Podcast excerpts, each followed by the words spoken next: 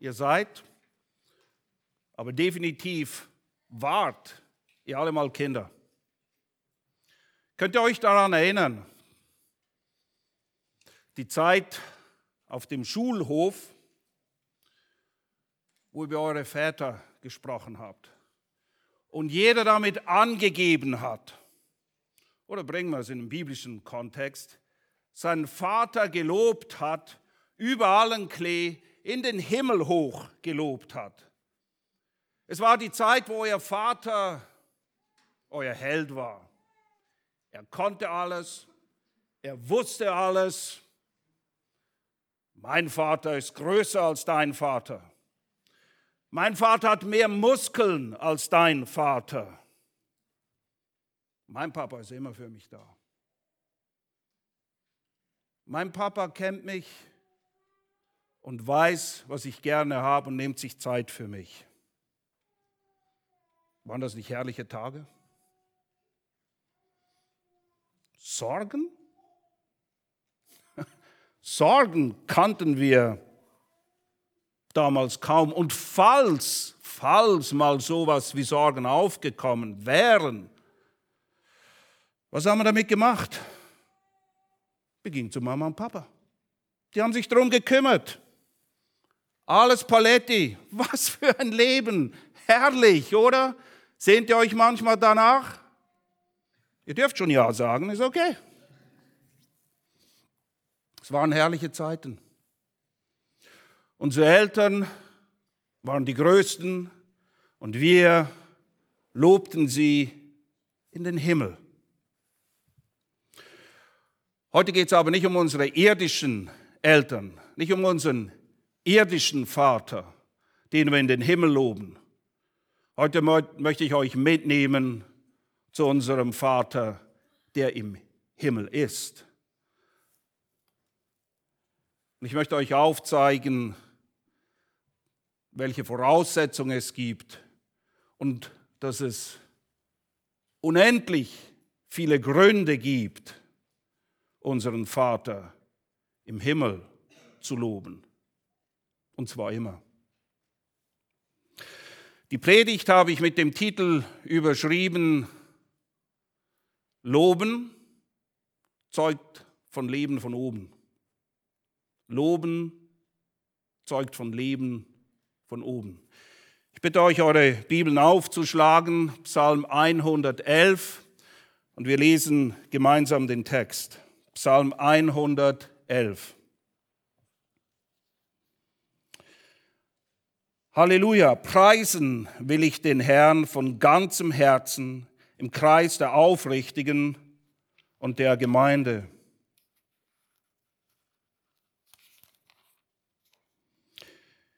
Ich habe geglaubt, nein, das ist die falsche Seite, groß sind die Taten des Herrn, zu erforschen von allen, die Lust an ihnen haben. Majestät und Pracht ist sein Tun, seine Gerechtigkeit besteht ewig. Er hat seinen Wundern Erwähnung verschaffen. Gnädig und barmherzig ist der Herr. Er hat Speise gegeben denen, die ihn fürchten. Er gedenkt in Ewigkeit seines Bundes. Die Kraft seiner Taten hat er seinem Volk kundgemacht, ihnen das Erbe der Nationen zu geben. Die Taten seiner Hände sind Wahrheit und Recht. Zuverlässig sind alle seine Gebote, fest gegründet auf immer und ewig, ausgeführt in Wahrheit und Gerechtigkeit. Er hat Erlösung gesandt zu seinem Volk, seinem Bund verordnet auf ewig. Heilig und furchtbar ist sein Name. Die Furcht des Herrn ist der Weisheit Anfang. Eine gute Einsicht für alle, die sie ausüben. Sein Ruhm besteht ewig.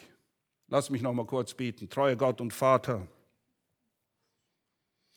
wie herrlich diese Worte zu lesen, wie herrlich deine Worte in Händen halten zu dürfen Wie herrlich zu wissen, zu wissen, dass dein Wort Kraft hat, zu erretten, zu heiligen und wie wir es gesungen haben, dein Wort verbirgt sich, dass wir sicher ans Ziel kommen.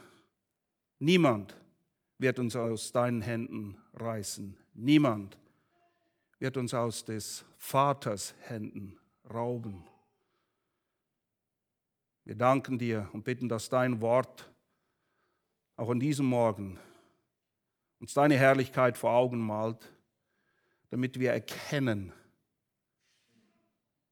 dass es das einzig Vernünftige ist, dich zu loben und dass wir lernen, wie wir das Gott wohlgefällig tun mögen. Amen. Ich werde euch heute Morgen drei Voraussetzungen geben, wie Gott zu loben ist. Welche Voraussetzung erfüllt sein muss, dass unser Wohl oder unser Lob Gott wohl angenehm ist. Dann fünf Gründe, warum wir ihn loben sollen. Fünf, es gibt viel mehr, aber wir konzentrieren uns auf die fünf. Und dann die Frage, die sich aufdrängt, letztendlich eine Art und Weise aufzeigen, wie wir Gott wirklich loben, dass es ihm Gott, dass es ihm wohlgefällig ist. Wir dürfen nicht meinen, tun und lassen zu können, was wir wollen, und Gott soll sich damit zufrieden geben. Aber alles, was wir brauchen, um Gott zu loben, ist da. Die drei Voraussetzungen, die fünf Gründe und eine Art und Weise, ein grundlegendes Prinzip, das uns zeigt, wie wir das machen sollen. Die drei Voraussetzungen sind folgende. Erstens, Gott zu loben ist ein Entschluss. Es ist ein Entschluss. Es ist eine Entscheidung, die wir treffen, ihn zu loben. Ihr kennt das. Die Umstände um uns herum, die Umstände in uns drin, bewirken nicht immer automatisch einen spontanen, enthusiastischen, überschwänglichen Ausbruch von Lob. Wir scheinen eher die Tendenz zu Klageliedern zu haben. Wir sind gut darin, uns zu beschweren, uns zu beklagen, den Fokus auf die Dinge zu richten, wo wir alle immer meinen, ich bin zu kurz gekommen.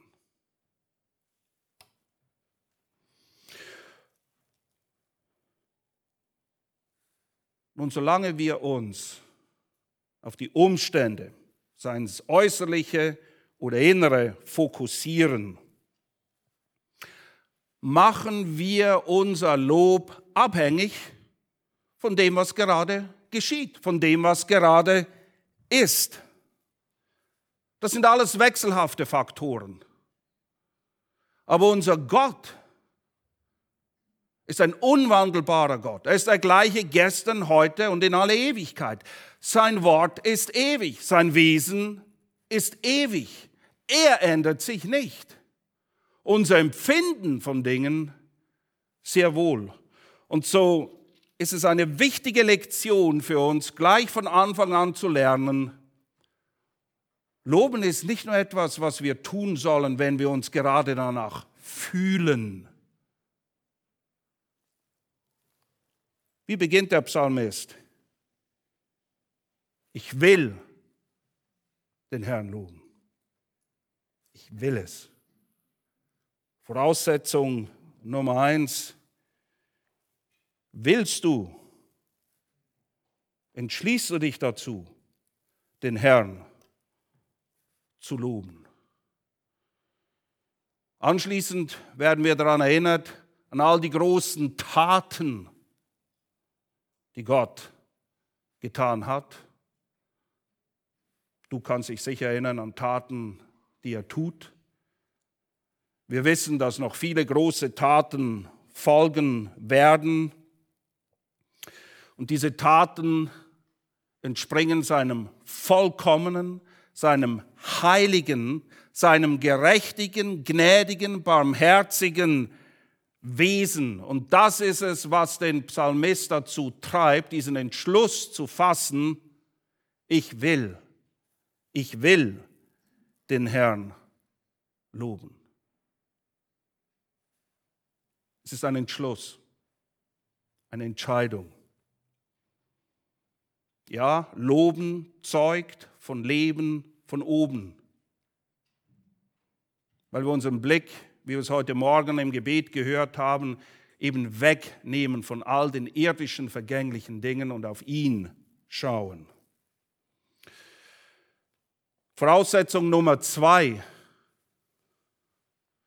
Was ist die Quelle dieses Lobens? Woher kommt echtes Lob des Herrn? Es kommt von Herzen.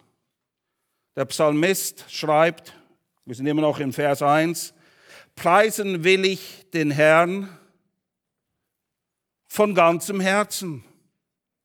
Von ganzem Herzen. Loben, genauso wie lieben, Dinge, die wir intuitiv nur mit Emotionen und Gefühlen in Verbindung bringen, sind Entscheidungen und sind an unser Herzen geknüpft. Nun, Herz ist auch etwas, wenn wir Herz hören, denken wir an Gefühle, richtig? Aber das Herz in der Bibel steht für alles, was wir denken, für alles, was wir tun, für alles, was wir sind, für alle Entscheidungen. Das Herz ist die Hauptkommandozentrale. Das heißt, mit allem, was ich bin und tue und denke, fasse ich diesen Entschluss, den Herrn zu loben. Man kann es auch ganz einfach auf den Punkt bringen. Ihr kennt den Vers alle.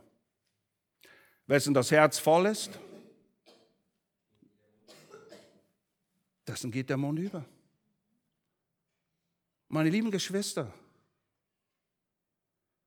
das, was drin ist, kommt raus. Früher oder später. Was nicht drin ist, kann nicht rauskommen. Und es ist sehr wichtig. Loben ist nicht nur ein Entschluss, ein Entschluss, den wir fassen. Wir loben Gott weil wir ihn lieben. Wir loben, weil wir ihn lieben, weil wir wissen, wer er ist, weil wir wissen, was er getan hat und tut. Und wenn wir unseren Vater im Himmel wirklich lieben, es geht uns oft schnell über die Lippen, wir lieben Gott, wir lieben Jesus. Wenn wir ihn wirklich lieben, in einem biblischen Sinne, so wie die Schrift es sagt. Denn das ist das größte Gebot, ihn zu lieben von ganzem Herzen, ganzer Seele, ganzem Verstand, ganzer Kraft. Ist euch aufgefallen? Ganz, ganz, ganz. Gott will alles von dir. Alles. Denken, fühlen, entscheiden, tun, alles. So loben wir ihn. Und wir loben ihn, weil wir ihn lieben. Und es ist ganz einfach. Wenn ihr schon mal verliebt wart, habt ihr gerne über euren oder eure Angebetete gesprochen? Was habt ihr über sie erzählt? Nur gute Dinge. Ihr kennt das, ich kenne es. Wir Jungs, wir sind zusammen, dann ähm, verliebt sich einer und man trifft sich und alles, was du noch hörst, ist, ach, sie ist so schön, ach, sie versteht mich so gut, ach, dies, ach, dies. Man redet darüber, man lobt sie über alles. Wir Jungs manchmal denken, ja, ist okay, kannst du machen, aber jetzt sind wir als Jungs zusammen, okay, können wir Fußball spielen oder was anderes? Aber du musst den Arm dieses armen Kerls nicht rumdrehen, du musst ihm nicht die Pistole auf die Brust setzen, dass er lobende Worte für die findet, die er liebt. Wir loben das, was wir lieben. Die erste Voraussetzung ist also ein Entschluss. Voraussetzung Nummer zwei, von Herzen. Die letzte, die dritte Voraussetzung, Lob ist den Aufrichtigen vorbehalten. Preisen will ich den Herrn von ganzem Herzen im Kreis der Aufrichtigen und der Gemeinde. Wenn in deinem Leben, wenn in meinem Leben Dinge in Unordnung sind, die Bibel hat ein Wort dafür. Beginnt mit S. Kennt ihr es? Sünde. Sünde. Wenn Sünde da ist, Sünde gegen Gott, aber auch Sünde in zwischenmenschlichen Beziehungen. Wenn Dinge nicht geordnet sind, Vergebung gesucht und Vergebung gewährt wird, wenn Beziehungen im Argen liegen, egal ob horizontal oder vertikal, egal ob zu Gott oder unter uns, dann fällt es uns schwer. Ich würde sogar sagen, es ist unmöglich, Gutes über die andere Person zu sagen. Das trifft zu auf unser persönliches, privates Leben, auch unser Gebetsleben. Es trifft auch zu über unsere Gebete, unser Leben in Gemeinde und als Gemeinde. 1. Timotheus 2.8 werden die Männer aufgefordert, überall zu jeder Zeit was zu tun. Heilige Hände zu erheben zum Gebet. Heilig. Heilig heißt abgesondert von Sünde. Wenn Sünde in unserem Leben ist, es sei denn, wir kommen, um sie zu bekennen, wird sie uns von Gott fernhalten. Dieses Reden mit Gott, dieses Hören auf Gott, dieses Gott loben ist weg. Ist nichts Neues. Adam und Eva, nachdem sie gesündigt haben, was haben sie gemacht? Sie haben sich versteckt. Das Dümmste, was wir machen können. Das Dümmste. Aber es ist so. Sünde ist ein Gemeinschaftskiller. Sünde ist ein Killer jeglicher Art des Lobes, sei es von Gott oder von den Leuten um uns herum.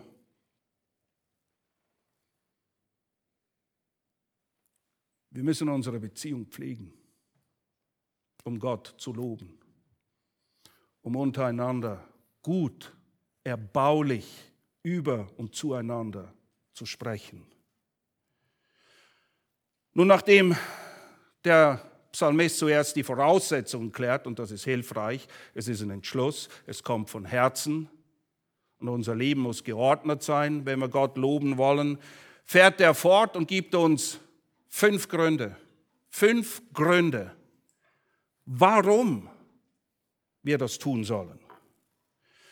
Bevor wir zu den Gründen kommen, möchte ich kurz nur den unmittelbaren Kontext dieses Psalmes euch aufzeigen. David ist der Verfasser und er denkt beim Schreiben dieses Psalmes an den Exodus, den Auszug Israels aus Ägypten, die Wüstenwanderung, den Bund, den Gott mit seinem Volk geschlossen hat. Dieser Psalm trieft von ewigen Wahrheiten. Dinge, die schon immer waren und immer sein werden. Die ewige Wahrheit dieses Psalms lautet, Gott ist ewig und ein ewiger Gott, dessen Gerechtigkeit ewig besteht, davon lesen wir in Vers 3, dessen Lob folglich auch ewig besteht. Der Psalm beginnt mit einem Aufruf, einem Entschluss zu loben und endet in Vers 10. Die Furcht des Herrn ist der Weisheit Anfang, eine gute Einsicht für alle, die sie ein, ausüben. Sein Ruhm, sein Lob besteht ewig. Das sind ewige Wahrheiten. Daran geknüpft auch, dass alle seine Verheißungen, alle seine Zusagen, die Bündnisse, die er geschlossen hat mit seinem Volk, ewiger Natur sind. Ewig. Das bedeutet, die Zusagen, die er uns gegeben hat, in dessen Genuss werden auch wir kommen. Und in Epheser 3, 6 werden wir daran erinnert, dass wir Miterben, Mitteilhaber, mit Einverleibte sind. Wir gehören dazu. Wir haben Anteil an den Bundesverheißungen, die Gott seinem Volk gegeben hat. Wir feiern heute Abend mal. Wenn Paulus uns mitteilt in 1. Korinther 11, wie wir das Abendmahl zu feiern haben, woran wir uns zu erinnern haben, dann lesen wir dort in 1. Korinther 11, 25 was? Dieser Kelch ist der Bund in meinem Blut. Damit verweist er auf den neuen Bund, dessen wir eben teilhaftig sind, Miterben, mit einverleibt, mit Teilhaber der Verheißung. Wow. Ich glaube, uns ist oft nicht bewusst, was es bedeutet, mit einverleibt zu sein, mit Teilhaber. Alleine diese Tatsache ist ein Grund, Gott immer zu loben, dass wir, die einst fern waren, in Christus nahe gekommen sind und Anteil haben an den Verheißungen des neuen Bundes.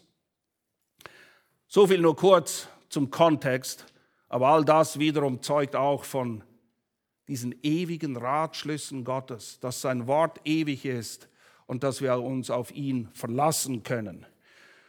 Nun will ich euch die fünf Gründe geben. Sie sind nicht erschöpfend, das ist nicht alles, was es dazu zu sagen gibt, aber es ist schon viel gewonnen, wenn wir das sehen und hoffentlich dadurch motiviert werden, Gott zu loben. Grund Nummer eins, wir werden erinnert an die großen Taten Gottes. Die Erinnerung an die großen Taten Gottes. Wenn ihr die Schrift lest, von Anfang bis Ende, werden wir immer wieder erinnert an die großen Taten Gottes.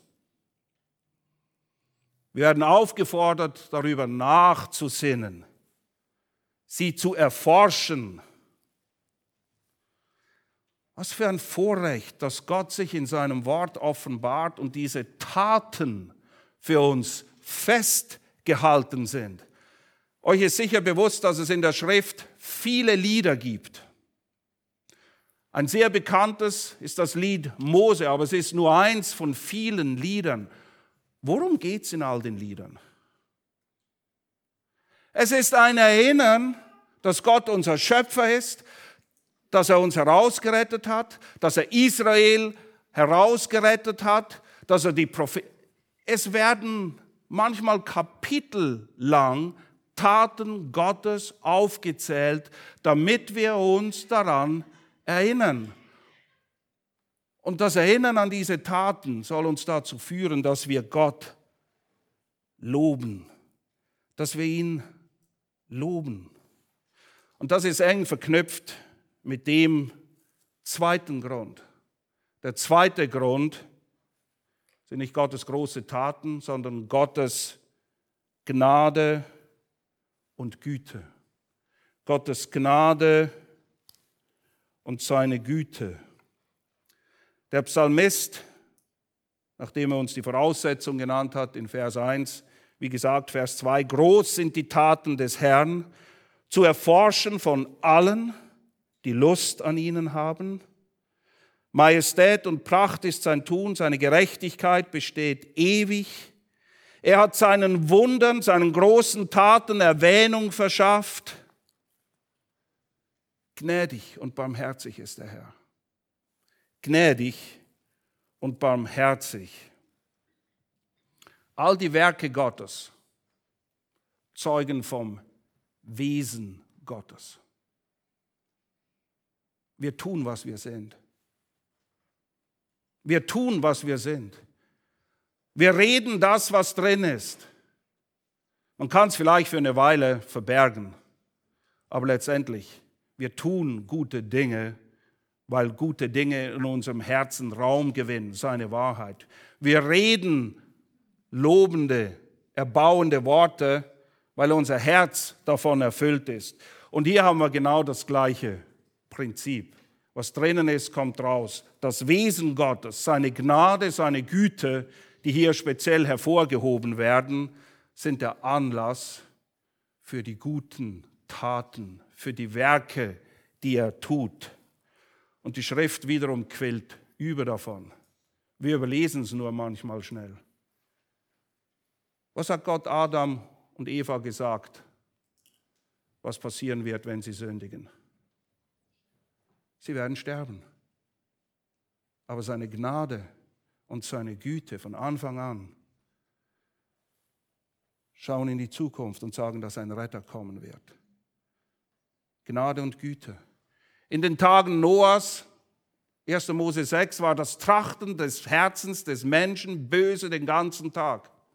Er hätte alle vernichten können. Aber es war seine Gnade und seine Barmherzigkeit, dass er dem Ganzen nicht ein Ende macht, sondern Noah und seine Familie rettet und einen Neubeginn schafft. Israel, es war Gnade, dass er sie aus Ägypten herausgeführt hat. Richterzeit, was für ein Dilemma. Gott rettet, sie vergessen. Gott rettet, sie vergessen. Gott rettet, sie vergessen. Gnade, Langmut, Güte, Barmherzigkeit. Klagelieder 3. Es sind die Gnadenerweise Gottes, dass wir nicht gar aus sind. Sie sind neu jeden Morgen, unerschöpflich. In 2. Mose, 2. Mose 34, wo Mose die Herrlichkeit Gottes sehen will, zieht er an ihm vorbei, stellt ihn zu seinem eigenen Schutz in eine Felsspalte und ruft aus, wie er ist. 2. Mose 34, 6. Und da stieg der Herr in der Wolke herab und er trat dort neben ihn und rief den Namen des Herrn aus. Und der Herr ging von seinem Angesicht vorüber und rief, Jahwe, Jahwe, Gott, barmherzig, gnädig, langsam zum Zorn und reich an Gnade und Treue. Wir werden alle aus, wir werden alle dahin. Wir müssen aufpassen, dass wir seine Gnade und seine Barmherzigkeit nicht einfach als etwas Selbstverständliches annehmen, sondern dass es uns immer wieder dahin bringt, ihn zu loben, ihn zu preisen. Wir haben so viel Grund, ihm dafür zu danken, nicht nur, was er tut, sondern vielmehr, wer er ist. Wer er ist. Und ja, wir haben einen Vater im Himmel, der seine Kinder kennt, der seine Kinder liebt und das führt uns zum dritten Grund, nämlich nebst den großen Taten, nebst seinen Werken, nebst seinem Wesen sollen wir ihn loben, ihn preisen. Grund Nummer drei, das sind Gottes gute Gaben. Die guten Gaben. Man könnte auch sagen, seine Vorsorge und seine Fürsorge. Ich habe am Anfang das Bild genommen von Vätern und Kindern. Eure Kinder, machen die sich je Sorgen darüber, ob es zu essen daheim ist, ob die Rechnungen bezahlt sind, die Miete bezahlt ist, ob Benzin im Autotank ist. Verschwenden Sie auch nur einen Gedanken darüber. Naja, wenn Sie älter sind wie meine Jungs, dann ähm, denken Sie vielleicht, ob das Richtige im Kühlschrank ist. Und was die Kleider betrifft, ob es die Klamotten sind, die Sie auch wollen, das ist eine andere Geschichte, davon rede ich nicht. Aber die Grundversorgung, die ist gewährleistet. Werdet ihr manchmal froh, die Kinder würden sich bedanken für diese Grundversorgung? Naja, wehtun wird es nicht, schaden auch nicht, oder? Wäre doch nett zwischendurch, danke Mama, dass du immer meine Kleider wäscht, dafür besorgt bist, dass es was Leckeres zu essen gibt. Du machst uns Pausenbrote, wir haben was für den Weg, du räumst auf, es ist ordentlich, die Wäsche ist gemacht. Für euch Kinder, kleiner Tipp, Mama und Papa werden nicht böse, wenn ihr euch zwischendurch bedankt und sie lobt für die Dinge, die sie tun. Im Psalm 111, Psalm 111, die Verse 5 bis 6 lesen wir folgendes. Er hat Speise gegeben denen, die ihn fürchten. Er gedenkt in Ewigkeit seines Bundes, seinen Zusagen. Die Kraft seiner Taten hat er seinem Volk kundgemacht, ihnen das Erbe der Nationen zu geben. Es erinnert uns stark an Jakobus 1,16, wo wir daran erinnert werden, dass Gott der Geber aller guten Dinge ist. Und weil Gott gut ist, ist auch alles, was er gibt, gut, denn er kann gar nicht anders. Oh, ich weiß, nicht nur unsere Kinder, auch wir denken, dass wir nicht immer das bekommen, was wir gerne hätten. Naja, das hat Gott auch nie verheißen. Er gibt nicht immer das, was wir wollen, aber garantiert immer das, was wir brauchen. Er sorgt für uns. Speise. Ist euch klar, dass es nicht selbstverständlich ist, dass ihr immer Wasser habt? Wasser, das ihr trinken könnt, bedenkenlos. Strom, es ist warm. Wenn ihr in den Laden geht, gibt es Essen. Nehmen wir diese Dinge überhaupt noch wahr? Es ist nicht primär das Produkt unseres Fleißes, es ist die Gnade Gottes. Er bringt Brot auf unseren Tisch, er versorgt uns. Matthäus 6 werden wir auch daran erinnert. Hört auf, euch Sorgen zu machen um diese Dinge, Kümmert euch um das, was wichtig ist. Und Gott zu loben, ist sicher mit einer der wichtigen Dinge. Aber wir sind so oft von den irdischen gefangen, weil wir Gott nicht erkennen, was er tut, wer er ist, wie er für uns sorgt und da ist. Und wir vergessen ihm zu danken. Was für eine wichtige Erinnerung finden wir in 2. Timotheus Kapitel 6, ab Vers 6. Wisst ihr, wir leben in Regionen, hier in, hier in Deutschland, wir in der Schweiz, wir haben einen Überfluss. Ich würde sagen, 90 oder mehr Prozent der Welt haben keine Ahnung von dem. Und für uns ist es selbstverständlich, klar. Hört mal zu, das ist eine Einstellung. 2. Timotheus 6, die uns sicher, äh nicht 2. 2. Timotheus hat gar nicht sechs Kapitel. Ihr müsst euch beschweren, wenn ich etwas erzähle, was nicht stimmt, okay? 1. Timotheus Kapitel 6, ab Vers 6. Gottseligkeit mit Genügsamkeit. Kennen wir das Wort überhaupt noch? genügsam. Gottseligkeit mit Genügsamkeit ist großer Gewinn. Denn wir haben nichts in die Welt hineingebracht, sodass wir auch nichts hinausbringen können. Wenn wir aber Nahrung und Kleidung haben, so wollen wir uns daran genügen lassen. Alles darüber hinaus ist Luxus. Du brauchst nicht zehn Paare Schuhe. Nicht wirklich. Und dann sind wir unzufrieden, weil wir möchten eigentlich 15 Paar Schuhe. Und zu dem Kleid brauche ich auch noch die richtige Farbe Schuhe. Ach, Gottseligkeit mit Genügsamkeit. Wisst ihr, wie viel Grund wir dann plötzlich sehen, finden, Gott zu loben? Wie herrlich. Grund Nummer vier, Gottes Wort. Gottes Wort. Der Psalmist spricht von seinen Geboten, spricht davon, dass wir Lust haben, auf Gott zu hören. Und ja, Gott ist ein Gott des Wortes. Gott ist einer, der durch sein Wort zu uns spricht. Gott war es auch, der gemäß seinem Ratschluss die Reformation herbeigeführt hat und Männer mit ihrem Leben dafür bezahlt haben, damit wir hier und heute Gottes Wort in Händen halten, um es zu lesen. Nicht nur um Bibeln zu sammeln, besonders die schön eingebundenen, Männer haben mit ihrem Leben bezahlt für Bibelübersetzungen. Schätzen wir das Wort Gottes?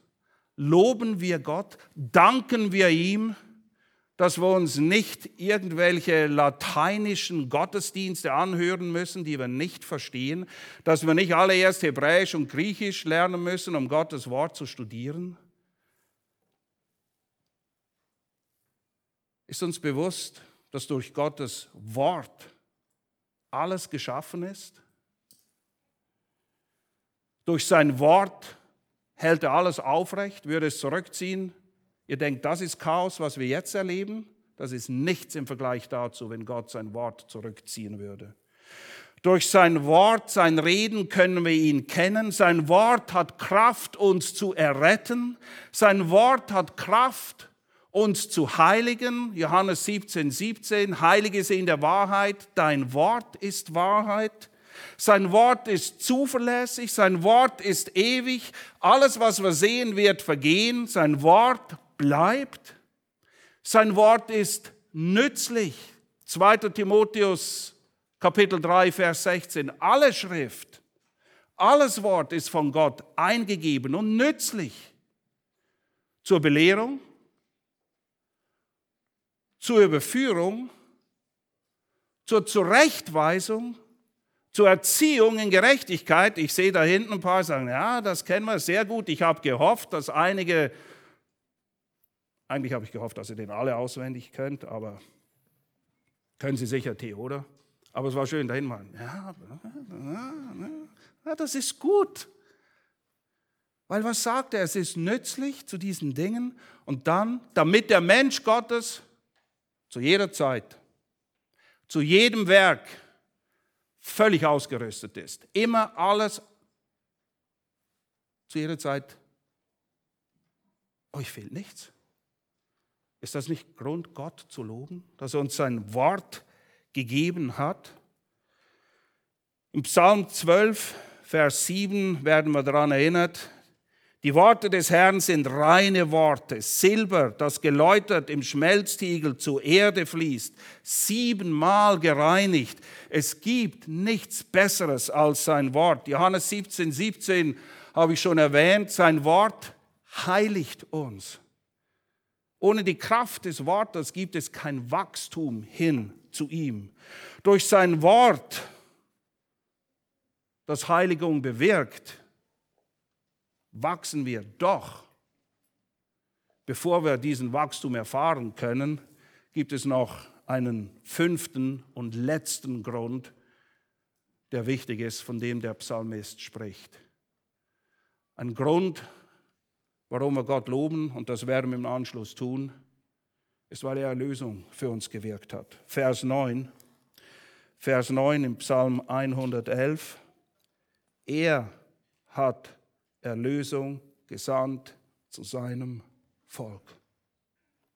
Sie geht von ihm aus. Er ist zu uns gekommen. Wir haben ihn nicht mal gesucht. Wir wollten nichts von ihm wissen. Dieser heilige und furchtbare Gott, wie es auch heißt, heilig und furchtbar ist sein Name. Denn wer nicht Erlösung von Gott erfahren hat, für den gilt, was im Hebräerbrief steht, es ist furchtbar, in die Hände des lebendigen Gottes zu fallen. Ja, er ist barmherzig und gnädig, wie wir eingangs gesehen haben, aber am Ende des Psalms erinnert er uns daran, dass er auch furchtbar ist und heilig. Aber er ist gekommen, um Erlösung zu bringen. Es ist ein Ausdruck seiner Gnade und seiner Barmherzigkeit. Keiner von uns hat es verdient. Niemand, der hier sitzt und das kennt, hat es verdient. Wenn du hier sitzt und das nicht kennst, musst du nicht erst besser werden oder einen gewissen Maßstab erfüllen, damit Gott dich erlösen kann. Nein, er ist gekommen und hat Erlösung seinem Volk gebracht in seinem Sohn aus Gnade. Durch Glauben am Kreuz. Wie gut, dass wir uns immer wieder an diese größte Tat Gottes erinnern. Denn wenn wir das Abendmahl feiern, werden wir ausdrücklich aufgefordert, dies tut zu meinem Gedächtnis. Ich befürchte, ich befürchte, wir wären in der Lage zu vergessen, warum wir erlöst und errettet sind, hätte Gott uns nicht das Abendmahl gegeben. Ist das nicht erschreckend? Wie gut, sich zu erinnern. Wie gut zusammenzukommen, um einander zu erinnern, was Gott getan hat, wer er ist, all die Gründe, allen voran sein Wort und seine Erlösung, sich daran zu erinnern, ihn zu loben für das, was er getan hat. Aber wie loben wir ihn denn nun richtig? Wir haben drei Voraussetzungen gesehen und fünf Gründe. Der letzte Punkt. Was ist nun die richtige Art und Weise, Gott zu loben? Singen? Oh, singen ist gut. Ist das alles? In Gottesdienst zu kommen? Ist gut. Ist das alles? Ihn anzubeten oder neudeutsch nennt man das wie heutzutage? Worship? Das ist kein böses Wort. Die Frage ist nur, verstehen wir, wofür es steht? Was bedeutet es, Gott anzubeten? Sind das so kleine Momente, wo wir uns in unseren Herzen erhoben fühlen und singen? Was ist damit gemeint? Was ist die einzig vernünftige Art und Weise, jetzt auf diese Voraussetzungen und diese Gründe zu reagieren? Nun, die Voraussetzungen kennt ihr. Ihr könnt nie mehr sagen, das wusste ich nicht. Die Gründe habe ich euch genannt. Und das sind bei weitem nicht alle, aber die, die wir hier finden. Und der Psalmist beantwortet die vernünftige Reaktion. Der letzte Vers, die Furcht des Herrn ist der Weisheit Anfang. Gute Einsicht haben alle, die sie ausüben. Die sie ausüben. Dann könnte man sagen, besteht sein Lob ewig. Nun, das besteht ewig, egal davon, was wir tun, aber dann loben wir ihn ewig. Wisst ihr, Weisheit, wir reden viel von Weisheit. Wir bitten oft Gott um Weisheit. Richtig, ist eine gute Sache. Wie definiert die Bibel Weisheit? Das ist ganz einfach. Jesus selbst gibt uns eine ganz kurze, klare, eindeutige Definition, was er unter Weisheit versteht. Wo finden wir das? Genau, am Ende der Bergpredigt. Ich achte den Mann einem weisen Mann gleich, der fleißig in den Gottesdienst kommt und immer kräftig mitsingt, der alle Antworten auf theologische Fragen hat. Ist das ein weiser Mann? Das ist ein gut unterwiesener Mann, aber das macht ihn nicht zu einem weisen Mann. Was macht ihn zu einem weisen Mann? Ihr kennt's, kommt, ihr dürft antworten. Wen achtet er einem weisen Mann gleich? Der, der mein Wort hört und tut. Die größten Toren sind die, die hören und nicht tun. Alles wissen und dann doch nicht hören. Oh, ich verstehe gut, Psalm, äh nicht Psalm, Sprüche 1 bis 9. Ein Vater spricht mit seinem Sohn. Sprüche 1 bis 9 ist ganz einfach zusammenzufassen. Höre, mein Sohn. Und damit spricht er nicht von seinem, seiner Fähigkeit, Dinge audiomäßig wahrzunehmen. Was will ich sagen? Höre, mein Sohn. Gehorche, horche und gehorche. Hör hin, lerne und tue diese Dinge. Der Psalmist sagt, gute Einsicht haben die, die es ausüben. In Matthäus 7, 24, nochmal, ich lese euch vor, jeder nun, der irgend diese meine Worte hört und sie tut, den werde ich einem klugen Mann vergleichen, der sein Haus auf den Felsen baute. Zu Beginn der Abschiedsrede in Johannes 13, nachdem Jesus den Jüngern die Füße gewaschen hat, stellt er die Frage, versteht ihr, was ich euch getan habe? Und dann sagt er, wenn ihr dies wisst, glückselig, happy. Möchtest du happy sein? Das ist nicht sehr überzeugend. Möchtest du happy sein? Möchtest du Freude haben am Herrn? Okay, das müsst ihr mit dem Herrn abmachen, offensichtlich. Ich möchte happy sein. Die Glückseligpreisungen sagen uns, wie wir dorthin kommen. Und Jesus sagt, wenn ihr dies wisst, glückselig seid ihr, wenn ihr es tut. Lehre führt immer zu Lieben. Wort ist da, damit der entsprechende Wandel kommt. Immer. Johannes definiert so, Kinder, lasst uns nicht lieben mit Worten, noch mit der Zunge, sondern, sondern wie? In Tat, mach etwas, mach nicht irgendetwas, mach das, was Gott will. Und wie wissen wir es? Indem wir seine Wahrheit kennen. Liebe führt zu Taten, die in der Wahrheit des Wortes Gottes wurzeln. So loben wir den Herrn. Paulus in Römer 12 bringt es wahrscheinlich am besten auf den Punkt.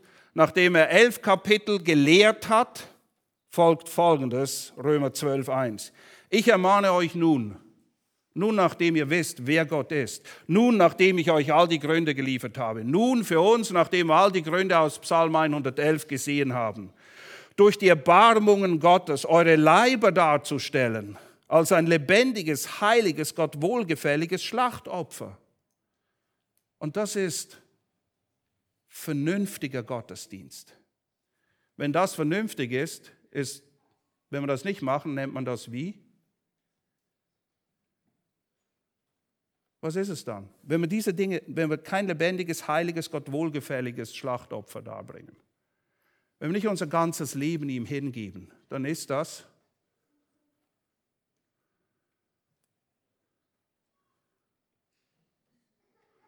unvernünftig, das ist das nette Wort. Es gibt eine gute Anzahl anderer, die beginnen mit D.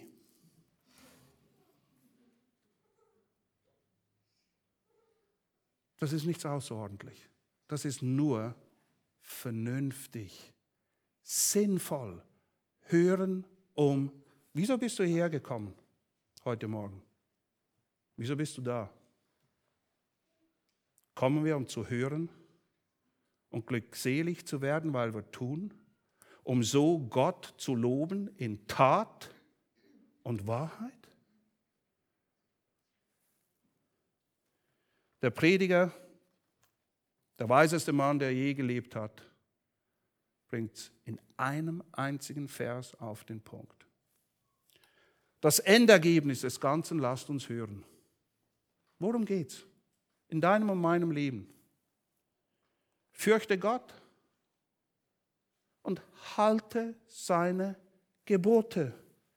Denn das ist der ganze Mensch oder das ist gut für den Menschen. So loben wir den Herrn. Wie wir es gehört haben bei den Lieden, 1. Korinther 10, 31, ob ihr esst oder trinkt. Oder sonst irgendetwas, was so ziemlich alles andere abdeckt, was man machen kann. Wenn ihr irgendetwas tut, die banalsten, alltäglichsten Dinge des Lebens, tut alles zur Ehre, man könnte auch sagen, zum Lob Gottes. Aber lieben Freunde, es hat damit zu tun, dass wir handeln, dass wir hören, um zu tun. So loben wir Gott. Es ist ein willentlicher Entschluss, von Herzen motiviert, von allem, was wir sind, fühlen, denken, tun und entscheiden. Die Kraft dazu gibt uns Gott, der mit uns ist. Und so will ich euch daran erinnern oder dich daran erinnern und dich ermutigen, dass du immer wieder über die großen Taten Gottes nachdenkst und ihn dafür lobst. Ihn dafür lobst. Und erkenne in all den Werken sein Wesen gütig, barmherzig, heilig und gerecht. Und lobe ihn dafür, nicht nur was er tut, sondern wer er ist. Wisse um und vertraue auf seine guten Gaben. Oh, ich weiß, wir leben alle in einer Zeit von Rezession und Inflation und keine Ahnung was. Das ändert nichts an Matthäus 6. Er sagt, ich weiß das. Und das alles überragende Argument Warum wir uns nicht um diese Dinge sorgen sollen, ist was? Ihr habt einen Vater im Himmel. Genauso wie meine Kinder sich um gewisse Dinge keine Sorgen machen sollen, und das ist okay, sollen wir als seine Kinder uns kein, er sorgt für uns. Er bringt Brot auf deinen Tisch, ob er das macht durch deinen Job oder wie auch immer. Er bringt Brot auf deinen Tisch. Wir beten, Gib uns unser, unser täglich Brot. Was denken wir denn, woher es kommt? Von Aldi oder Lidl? Er bringt das Brot. Lass uns ihn loben dafür. Und erforsche und ernähre dich von diesem Brot des Lebens, dem Wort Gottes selbst, das dich belehrt, überführt, zurechtweist, erzieht, dich dazu ausrüstet, immer zu jeder Zeit zu allem in der Lage zu sein, sprich ein Leben zu führen, das Gott ehrt und ihn lobt. Du hast alles. Wir alle haben alles. Psalm 111, 10. Die Furcht des Herrn ist der Weisheit Anfang eine gute Einsicht für alle, die sie ausüben. Sein Ruhm, sein Lob besteht ewig. Psalm 112 gehört eigentlich dazu, aber den legen wir jetzt nicht mehr aus, aber es beginnt mit dem gleichen Gedanken. Halleluja. Glücklich der Mann, der den Herrn fürchtet, der große Freude an seinen Geboten hat.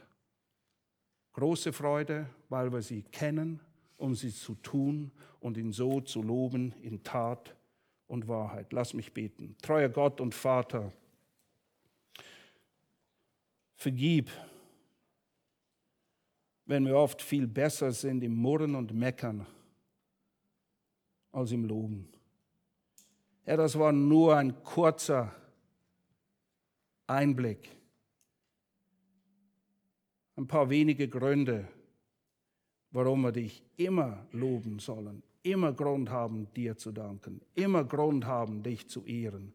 Und Herr, lass uns auch nicht irgendwo in einem theologischen Elfenbeinturm rumhocken und über theologische Dinge philosophieren, sondern uns die Worte zu Herzen nehmen, wenn ihr dies wisst. Glückselig ihr, seid ihr wenn ihr es tut. Oder in den Worten von Jakobus, wir wollen nicht nur Hörer, sondern Täter des Wortes sein, denn so loben wir dich. So bringen wir zum Ausdruck, dass wir dich wirklich lieben. Wenn wir deine Worte haben und sie tun, Herr, hilf uns dabei. Amen.